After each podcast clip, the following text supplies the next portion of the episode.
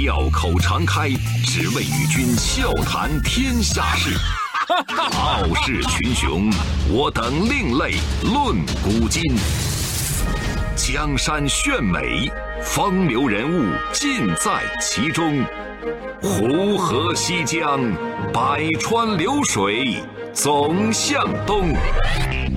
中央人民广播电台经济之声，高丽掌门笑傲江湖，重返江湖，独骑笑傲。笑傲江湖，我是高丽。我们今天故事的题目是一个人的篮球队。估计听到这个题目之后，很多朋友就会有疑问，就该琢磨了：这怎么能是一个人的篮球队呢？咱都知道，篮球队的标配十二个人啊，场上呢五个人啊，双方总共十个人在那抢一个球，怎么就一个人的篮球队？这怎么能成队啊？怎么打这个比赛呢？肯定会有很多的疑问。大家别着急，要想讲清楚今天这个故事，必须要从一个短片说起。在这个短片里，一个男人有点谢顶，脸色黑黄。他在镜头里慢慢的浮现，右手轻轻的放在胸口上。他说：“我是叶莎，叶莎的肺。”然后你再看他暗红色的球衣上面用白色线条写着大写的拼音“叶莎二十”，胸口的这个地方简单的勾勒出一个肺的模样，就是我们肺脏的那个模样。这个男人名字叫刘福，是湖南涟源人。他呢是一名肺移植受益者，他的肺来自于一个十六岁的男孩，名字叫叶莎。二零一七年四月二十七号，叶莎因为突发脑溢血不幸离世。父母把叶莎的心脏、肝脏、肺脏、左右肾脏，还有就是左右眼角膜进行了器官捐献，总共救助了七个人。在中国人体器官捐献管理中心的策划安排之下，这七个人当中的五个人从湖南、江西来到北京，拍摄了我刚才讲的这部宣传短片。在片子里，他们选择了叶莎生前最喜爱的运动——篮球，组成了一支名字叫“叶莎”的特殊球队。刚才我提到的四十八岁的刘福是叶莎的肺，在队里列二十号；四十九岁的胡伟是叶莎的肾，列一号；五十三岁的周斌是叶莎的肝，列四号；十三岁的严晶和二十二岁的黄山是叶莎的眼睛，分列七号和二十七号。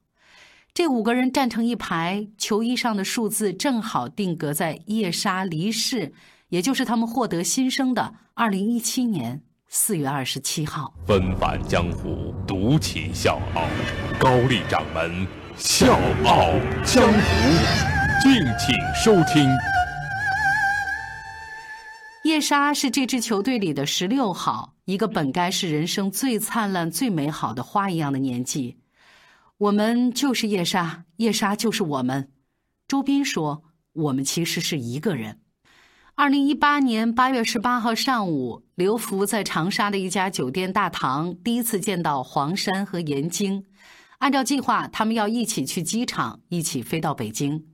眼前的黄山身高一米七左右，啊，皮肤黝黑，而且呢很壮实，很敦厚，正在那儿低头玩手机。因为刘福知道他是眼角膜的移植受者，所以一见面，他下意识的看了看他的眼睛。呃，我知道我们之间有夜莎这层联系，那种感觉很奇妙。刘福说，他们两个人的年龄相差超过两轮，但是见面的时候没有任何生疏感。他有点心疼黄山的眼睛，家长教训孩子似的就说：“不要一直看手机啊，要保护好眼睛。”在黄山的印象里，刘福戴着一个红十字会志愿者的帽子，面色青黑，但是身体健康。怎么看也不像得过尘肺病的人。平时在公司里，黄山的性格很内向，不怎么说话。他更喜欢对着手机消磨时间。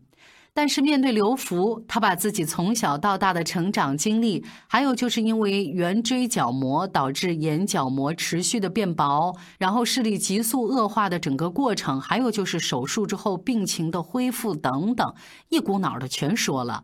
他喜欢这个爽朗实在的大叔。他答应他，等从北京回来之后，就把夜班调到白班。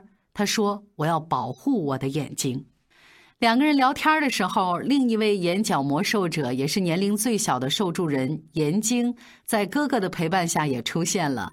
跟刘福一样，黄山的目光呢，也最先集中到了这个姑娘的眼睛上。那双单纯的眼睛又黑又亮，在阳光下面闪着光，看不出有任何的不一样。他很高兴看到这样的严晶，看着他手里的平板电脑，他也学刘福的样子，提醒小姑娘。呃，小女孩尽量少玩电子产品，这些东西对眼睛不好。当天晚上，肝移植受者周斌还没有到。晚上吃饭的时候，从长沙来的三个人看到了从南昌赶来的肾移植受者胡伟。大家呢坐在一张圆桌上吃饭，善意的打量着对方。看着几个人一一落座，湖南省人体器官捐献管理中心的主任何一平突然发话了。你们几个人移植的都是叶莎的器官，这是几个人第一次明确的知道，他们移植的器官来自同一个人，一个名叫叶莎的十六岁少年。这个喜欢打篮球的男孩走得非常突然，一天之内，他们的父母就决定捐出儿子身上所有能用的器官。短暂的沉默之后，刚刚加入小团队的胡伟最先开口说话，他说。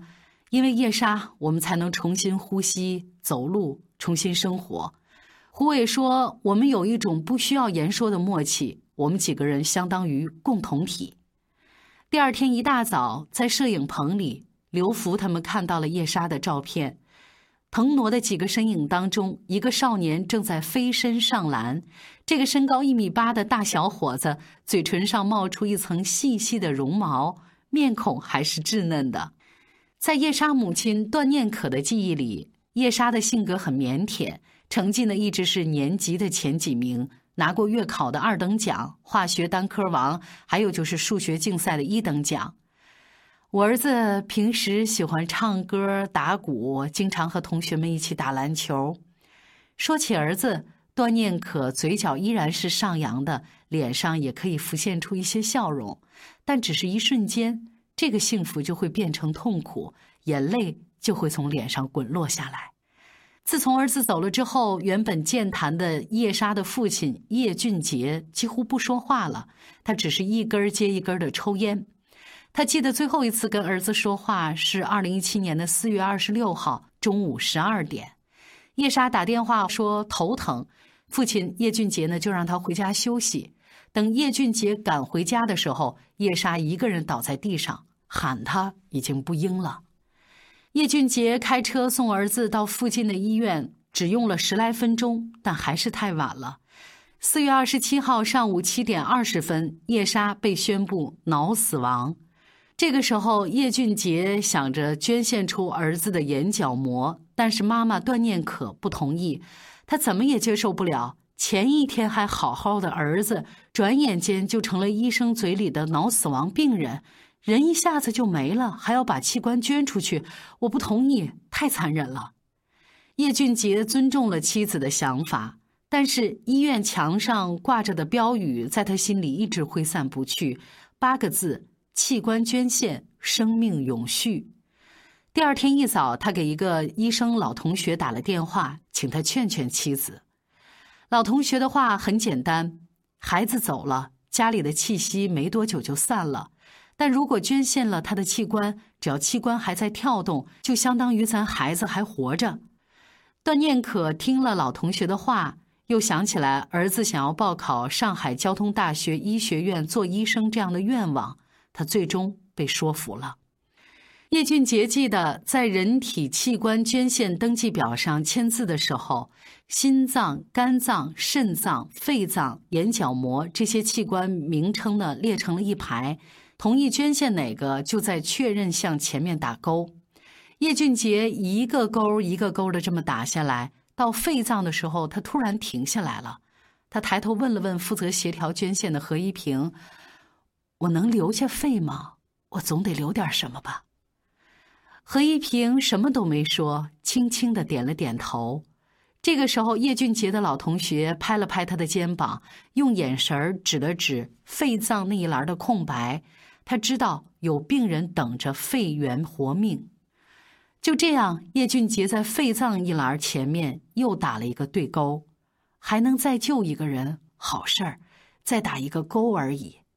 只用了不到两个小时，所有的签字确认程序敲定了。四月二十七号晚上，湘雅二院为叶莎进行了器官摘取手术。手术室里，八名身着手术服的医护人员排成两排，鞠躬默哀三分钟。而就在叶莎器官摘取手术的同一时刻，刘福也躺在湘雅二院的手术室里。那个时候的刘福已经被尘肺病折磨了整整十九年。这个出生在湖南涟源的农村娃，十八岁的时候就在不同的矿井里面辗转，时间长了，粉尘长到身体里，把皮肤变成了青黑色，把肺沤烂了。一九九八年，二十八岁的刘福被确诊为尘肺病。二零一五年，刘福的父亲和妻子相继离世。刘福说服了妻子的几个兄弟，捐献了妻子的三个器官，但是他从来没想过自己有一天也会等着别人的器官救命。那之后没多长时间，刘福就收到了医院的病危通知书，要想活，肺移植是唯一的出路。一直到手术移植的当天早上，他都没想过自己能等到肺源。收到通知的时候，他把头埋到被子里，儿子呢是躲到卫生间里，两个大男人就这么失声痛哭，他们的哭声穿透了整个病房。术后醒来的时候，刘福清晰地感觉到身体里那个肺正在正常的运转，他的呼吸从来没有那么的舒服，那么的顺畅过。事实证明，包括刘福、胡伟、严晶在内的所有受者恢复的都很好。医生对那些来自叶莎的器官评估很准确，非常好，非常健康。二零一七年四月二十八号，叶莎的追悼会上，受者们送来了几段录音，向叶俊杰、段念可讲述他们孩子在自己身体里的近况。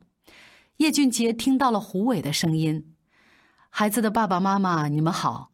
你们孩子的部分捐体在我身体里安家了，他现在很好，很棒。我会带着他一起好好感受这个世界。真的非常感谢，感谢你们的孩子，感谢你们的大爱，谢谢了。叶俊杰捧着手机很长时间不愿意放手，就像是握住了叶莎的身体。叶莎是二零一七年湖南省第一百一十例器官捐赠案例，也是捐献数量最多的案例之一。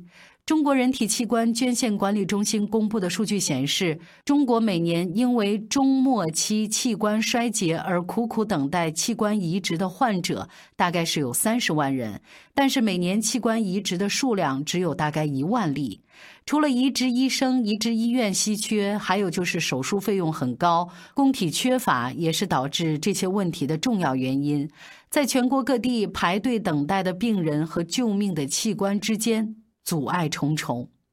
为了推动器官捐献事业的发展，二零一七年八月，器官中心开始寻找那些足以打动人心的故事，把它们拍成视频。最终，他们找到了叶莎。而故事讲到这儿，我要告诉各位，叶莎并不是一个真实的名字，她只是器官中心为那个捐献了多个器官的十六岁男孩取的化名。因为在器官捐献移植过程当中，捐献者和受捐献者必须遵循双盲原则，就是互相都不知道对方的信息。这样既可以减少器官买卖行为的概率，又可以避免捐受双方受到不必要的压力或者是骚扰。这一次，器官中心依然是没有打破双盲原则。来北京拍摄的受者们不知道叶家人的姓名、住址这些真实的情况，当然，叶莎的父母也同样不知道他们。在双盲的前提下，策划安排这次拍摄的何一平只能通过进行移植手术的医生们辗转联系受者，依次征求七个人的意见。二零一八年八月十九号早上七点。刘福、严晶一行人从住的酒店到了奥森公园的摄影棚，简单的化妆，换上了事先定做好的球衣。八月十九号晚上八点，拍。摄终于结束了。在球队最后的集体照当中，队长严晶拿着篮球站在中间，头微微的扬起。他的左边依次是胡伟、刘福，右边是周斌、黄山。五个人的球衣组成了一个日期：二零一七年四月二十七号。周一到周五，早间五点，下午四点，欢迎收听高丽掌门笑傲江湖。请在公众微信搜索“经济之声笑傲江湖”，记得点赞哦。拍摄结束的第二天，五位受者就各奔东西。临别的时候，他们做了一个约定：以后每年的四月二十七号，不管大家在哪儿，都要到长沙的凤凰山陵园为叶莎扫墓。自从那次见到叶莎的父母之后，刘福就一直关注着这对夫妻。听说他们家里的经济条件不是特别好，他总想找机会做点什么。他说：“虽然我自己的情况也好不到哪儿去，但是如果他们有困难，我一定会尽自己所能去帮他们。”胡伟也有过这样的想法。五个人里呢，他的家庭状况是最好的。刚做完手术的时候，他就问过医护人员能不能见一见捐献者的家属，不管是给一些经济上的回报，还是当面致谢。都是我的心意，可是医生说，根据双盲原则，我们不能提供对方的信息。二零一八年，叶莎的妈妈段念可在家里开了一个烘焙坊，贴补家用，买卖还不错。儿子过世之后，这是他的第一份工作。刘福呢，从捐献中心那儿知道了烘焙坊的事儿，所以快过中秋节的时候，他就在微信群里面提议。今年中秋节，咱要让叶莎吃上妈妈亲手做的月饼。几个人呢一拍即合下了单，而叶莎的父母并不知道自己的客户是谁。二零一八年九月二十号，段念可在器官捐献志愿者群里看到了器官中心制作的短视频《一个人的球队》。一个多小时的时间里，他把这段视频看了几十遍。他看到五个穿着叶莎球衣的陌生人。他知道叶莎的器官正在他们的身体里鲜活的跳动，她把视频传给了丈夫叶俊杰。一年多以来，叶俊杰对儿子的猝然离世也慢慢的释怀了，但还总是失眠。半夜醒过来，他想着儿子，就会哼一首歌。这歌里面有两句词儿是这么写的：“你在的时候，我与你不曾相识；当你离开，你成了我至亲至爱的人。”他想象着那些跟儿子从来没有交集的陌生人，因为他的器官重获新生，在某个他不知道的角落，他们成了自己的至亲、至爱。小江湖是高丽，明天见。